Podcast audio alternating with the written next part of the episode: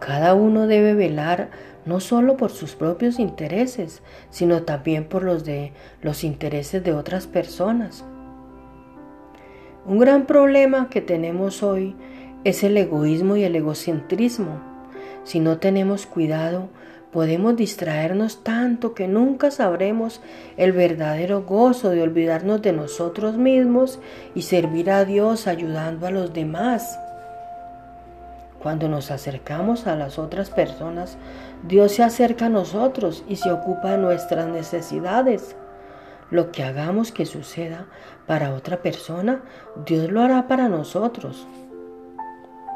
Es fácil juzgar y criticar a otras personas, pero Dios quiere que las amemos. Él quiere que les mostremos la misma misericordia que Él nos ha mostrado a nosotros.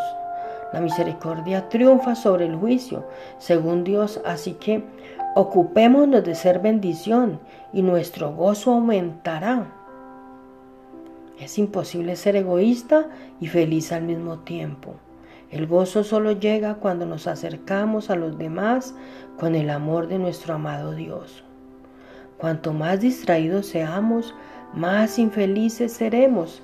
Finalmente aprendamos que nuestro Dios no nos creó para enriquecernos, sino para enriquecer. Cuando enriqueces, Dios enriquecerá y suplirá todas tus necesidades. Pídele a Dios que te muestre a quién puedes ayudar y bendecir.